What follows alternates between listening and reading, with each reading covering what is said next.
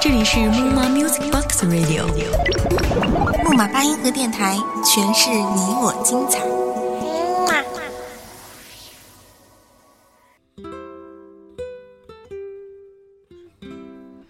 生活的美好，终要有人欣赏，有人珍惜，才能体现价值所在。一直守着冰冷的世界，拒绝暖阳的照射，消极的情绪便会像细菌般暗自滋生，使自己陷入困顿和烦恼。是时候该走出冰封的世界了。冬日暖阳，让潮湿的心灵得到烘烤。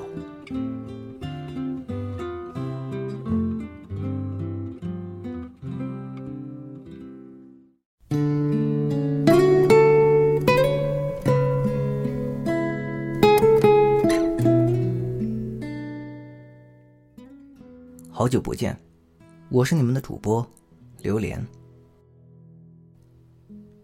最近有一位朋友换了新工作，为了快速引起老板的注意，早日实现他加薪升职的远大理想，很快他就把自己变成了加班女王。他想着，就算老板再铁石心肠，看着考勤卡上那串触目惊心的时间和接二连三的出色方案。也得为他暗叫一声人才。他的这个策略理论上是行得通的，只是有一点让他时常觉得非常痛苦，因为他非常的怕黑，每次半夜收工，他都要关掉所有的灯，从黑暗中慢慢摸索到门口。磕磕碰碰也没啥，最让他害怕的是，他老担心在那些阴暗的角落里。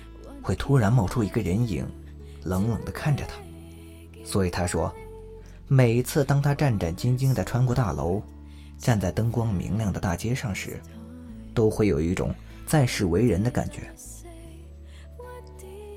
在日复一日的加班生活之中，他怕黑的程度也越来越深。有一次下班，不知从哪儿窜出一只野猫，在他身边嘶叫了一下，当时就把他吓哭了。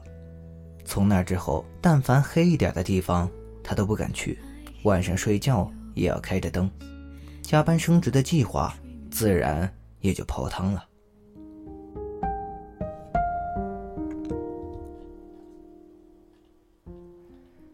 听他讲他的故事，我脑子里的主角却一直是自己。我的胆子也很小，小时候和哥哥姐姐一起看恐怖片。每一次都是又怕又爱。我还记得那个时候，抱着一个靠枕，从指缝中偷瞄那些画面。正好对于这些东西，我的记性又显得特别好。每次看完，都得个个把星期来恢复一下受惊的内心。那段时间，我非常的怕黑，害怕一个人的安静气氛，总担心在某个角落。会有鬼怪盯着我，伺机而动。刷牙和洗脸的时候，我不敢看镜子里的自己，因为我害怕看到他会突然诡异的一笑。正好我有个哥哥，他是学心理的，我就跟他讲了我内心的恐惧。他听完之后，觉得他非常抱歉，因为没想到平时一起看看电影，会给我留下心理上的阴影。但我觉得他当时是憋着笑的，然后他给我讲了他以前见过的一些病例，像什么晕血患者、恐高、人际交往障碍患者，他们恐惧的程度都比我严重很多。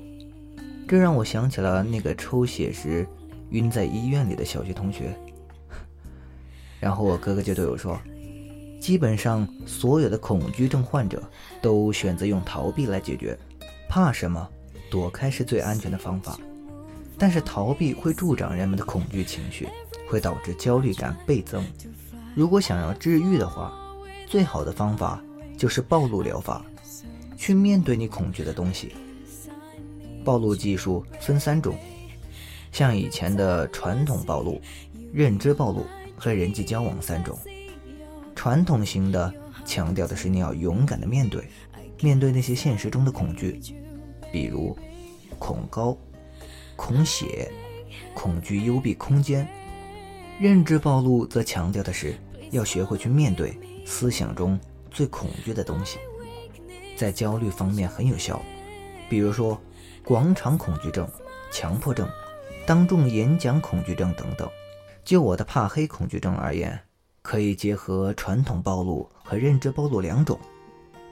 他教我说，首先回到黑暗的环境之中，让恐惧和焦虑充满内心，然后放任这种感觉，幻想可能发生的最可怕的情况，比如说，幽闭恐惧症患者会害怕活埋，就可以想象自己正在被活埋。高声大叫，然后慢慢窒息。飞行恐惧症患者可以想象自己在一架已经燃成火球并坠向地面的飞机，把恐惧的东西想象的越生动越好，尽量让自己非常焦虑，并且长时间的忍受，最终这些感觉一定会消失的无影无踪。他告诉我说：“记住，想好起来。”唯一要做的是尝试和坚持。带着他的忠告，经历了长时间的纠结和痛苦，终于在一个星期天的晚上，一咬牙，按下了开关，把自己真正的放在了黑暗之中。那一瞬间，我陷入到巨大的惊恐不安里。感觉黑暗中处处都有危险，于是我在惊恐之中使劲幻想着最可怕的场景。角落里的木质衣柜发出吱吱的摩擦声，门缓缓的开了，里面的衣服熟悉而陌生。戴兜帽的衣服慢慢的抬起来，那下面。是一张变幻的脸，集中了我印象中所有的恐怖。他挣脱了衣柜的束缚，扭曲的爬行到我的面前，抱着我的腿，攀上了我的身。我面对面的看着我幻想中的鬼影，吓得一动也不敢动。但伴随着恐惧不断的这么想，我慢慢的填充了许多的细节，比如他跟我说话。他问我为什么还没有逃走，我想了半天，不好意思的回答他：“我就是在等你，等你来找我。而且，电影里的鬼怪那么厉害，想来也应该是逃不掉的吧？”他满意的点了点头，然后狰狞的要过来害我，我就又问他为什么要这么做。他愣了一下，然后。开始仔细的回想自己要害人的原因。看样子他来的很匆忙，个人简历都没有准备充分的样子。我只好好心的提示他：“你是不是生前被人害了，想要报仇？”他听了之后点点头，说：“好像是的，我被人害死了，所以要加害于你。”让你做替死鬼。听了这个解释，我很气愤。我想，你能不能出息一点？别人害死你，你找他报仇去啊？就知道欺负无辜的人，这也太怂了吧！重新想个理由。被我一通骂，这鬼怪好像也有点委屈。我只好又安慰他：“没关系。”我帮你重新想一个就是了，你就说，你是被社会群体害的，现在想要报复社会。他听了之后果然破涕为笑，对我说：“对对对，我就是被社会群体害死的，所以要报复社会。”你能不能有点主见？我说啥就是啥，你是我养的宠物吗？这么想着想着。鬼影变得一点也不可怕了，反倒显出一脸呆萌的样子。渐渐的，我察觉出自己的可笑，居然会相信还有鬼这样的东西。总之，在黑暗里，我浑身发抖地想象了所有可怕的事情，最后发现，大部分问题都是可以解决的，解决不了的，也是必然要面对的。焦虑感一点一点地从身体里消失，到最后，我神奇地恢复了平静的状态。我真正的意识到，我恐惧的都是自己的想象，预知的情绪也都是可笑的。通过这样一次尝试，我终于相信了哥哥说的那句话：你必须面对你最恐惧的东西，要能忍受住由此带来的焦虑不安，直到它最终消失。最关键的是，要有勇气去做这样的尝试。我们尚好的青春，怎么能被恐惧左右？希望我的经历能给同样害怕黑暗的你一点帮助。这里是木马八音盒电台冬日暖阳，我是主播榴莲，让我们下一期节目再见。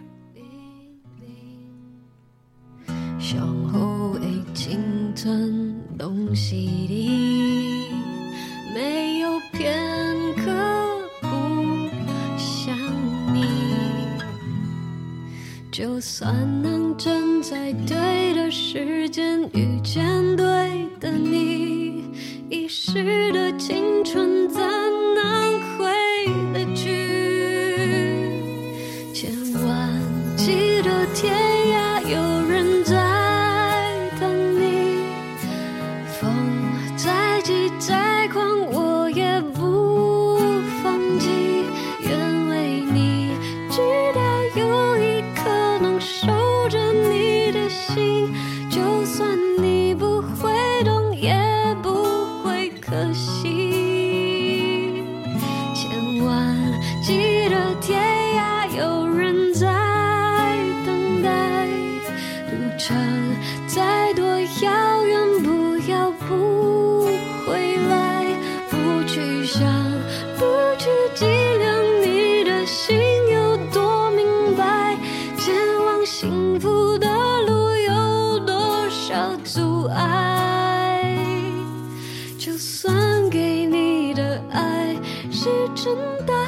爱青春飞逝就再找不回来。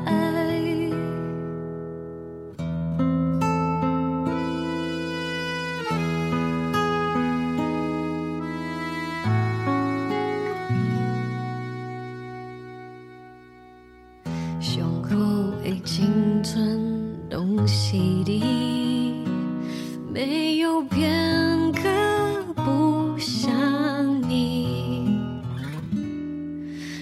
算能站在对的时间遇见对的你，遗失的青春怎能回得去？千万记得天涯有人在等你，风。再狂，我